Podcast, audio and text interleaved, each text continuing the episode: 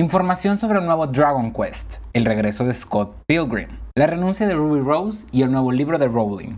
Esto y más es lo que vas a encontrar en el episodio de hoy sobre las noticias de la semana en Fórmula Geek.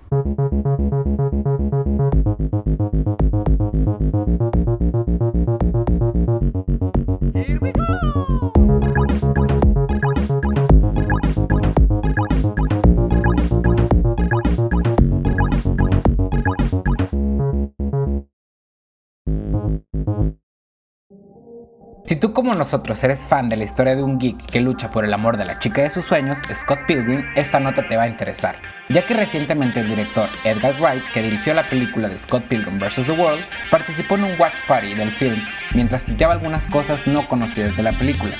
En estos tweets compartió fake posters de la película que el personaje Chris Evans, Lucas Lee, realizó dentro del universo del film, y también publicó un storyboard del cómic.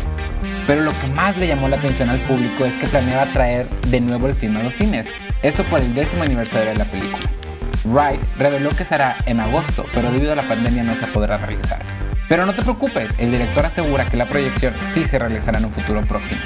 Eso también apesta que Ubisoft está planeando esto por el relanzamiento de su juego. Si tú eres fan de Ruby Rose o de Batwoman, te pondrás triste ya que la estrella de la serie Ruby Rose anunció su renuncia. La noticia se reveló después de que la serie anunció su segunda temporada, y el director dijo que la serie sigue en pie, solo vamos a cambiar a la actriz bajo la capa. De acuerdo con un reporte, Rose era infeliz con las largas horas de filmación que requería la serie, lo que llevó a fricción en el set.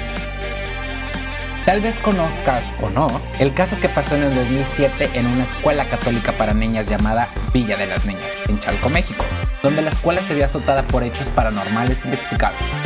El caso se popularizó por un artículo de la revista Vox, por Daniel Hernández, y esta su sinopsis. Era marzo del 2007 y casi todos en la escuela católica en Chalco, México, se encontraban en pánico. Meses antes, algunas estudiantes empezaban a quejar de una sensación de dolor en las piernas. Algunas tenían fiebre y náuseas. Algunas trataron de suicidarse. Las autoridades analizaron el lugar, el agua, la comida, la tierra, pero en los resultados no se mostró nada inusual. Después analizaron a las chicas, buscando alguna enfermedad, y no encontraron nada. De ahí se creyó que la escuela se encontraba bajo un hechizo. Este artículo llegó a manos de la cineasta Isa López, que tal vez la conozcas por su película Vuelven, y que junto a su amigo Guillermo del Toro y los productores de nuevos clásicos del terror como Get Out, producirán esta película, y se va a llamar Nuestra Señora de las Lágrimas.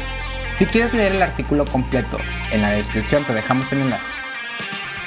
La saga de Dragon Quest es una de las franquicias japonesas más reconocidas en el mundo de los videojuegos, y Square Enix, por medio de un stream, anunció el trailer de su nuevo videojuego, Dragon Quest The Adventure of Dave, Infinity Stretch, que será acompañado de un anime del mismo nombre. Por el momento, el trailer del juego muestra que será un action RPG y que saldrá en Japón en el 2021, mientras que el anime está esperado para el invierno del 2020.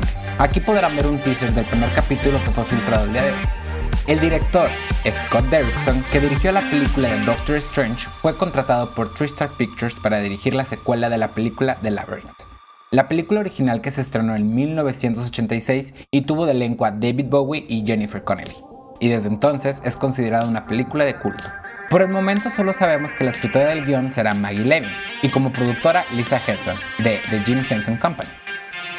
Como ya nos tienen acostumbrados la desarrolladora de Dead by Daylight de incluir diferentes monstruos de franquicias famosas en sus juegos, pero en esta ocasión le tocó a Silent Hill hacer su debut, y no solo será con Pyramid Head, personaje icónico de la franquicia, sino que también agregarán un capítulo inspirado en la ciudad de la neblina. También contarán con la música del gran Akira Yamaoka, y como sobreviviente podremos seleccionar a Cherry Manson, o Heather Manson, como la quieras llamar, llegada directamente de Silent Hill 3. Este capítulo saldrá a la venta el próximo 16 de junio y estará disponible para Switch, PlayStation 4, Xbox y PC. La autora de la famosa saga Harry Potter, J.K. Rowling, ha escrito un nuevo libro para disfrutar en estos tiempos de pandemia, llamado The Ica Book. La historia no se va a centrar en el mundo mágico de Harry Potter, pero de acuerdo con Rowling, tuvo la idea cuando estaba terminando de escribir la saga. En su página web escribió que cuando empezó a escribir esta historia ya había decidido tomar un descanso de las historias para niños por un tiempo, así que guardó este draft por un rato. Después menciona que consultó con sus hijas de si ponerlo en línea de manera gratuita y ellas le mencionaron que es una gran idea, ya que esta historia es perfecta para las familias. Este libro será publicado por capítulo cada semana entre mayo 26 y julio 10 en su página web que pondremos abajo en la descripción. Todavía no hay una sinopsis oficial del libro, pero la autora menciona lo siguiente. El Aika Book es una historia sobre la verdad y el abuso de poder. Para evitar una pregunta obvia, esta idea vino a mí hace una década, así que no intento que sea una respuesta ante algo que esté pasando en el mundo actualmente. Los temas que se van a tomar son atemporales y se pueden aplicar en cada era y país. Esto nos deja pensando que tal vez tomará temas de malos líderes, ya que sabemos que la autora no es fan del actual presidente Donald Trump. La autora también tendrá una competencia de arte de libro, ya que cada capítulo necesitará un álbum, y Rowling está alentando a los niños a ser creativos y enviar sus ilustraciones a su página web. El libro será publicado de manera física este noviembre con las ilustraciones ganadoras y todo el dinero del libro será para ayudar a la pandemia por COVID-19. Y para terminar con noticias muy agradables, después de más de dos años de la lucha del director y de los fans para que liberen la versión de Zack Snyder conocida como Snyder Cut, HBO escuchó y aceptó que se va a estrenar en su nueva plataforma HBO Max en el 2021.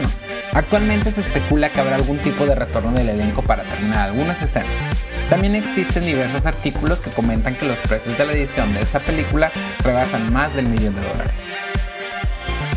Estas fueron las noticias de la semana, así que ya estás informado de lo que está sucediendo en el mundo geek. Recuerda que subimos las Geek News todos los miércoles en nuestra página de YouTube y no olvides de seguirnos en redes sociales para conocer las noticias más recientes.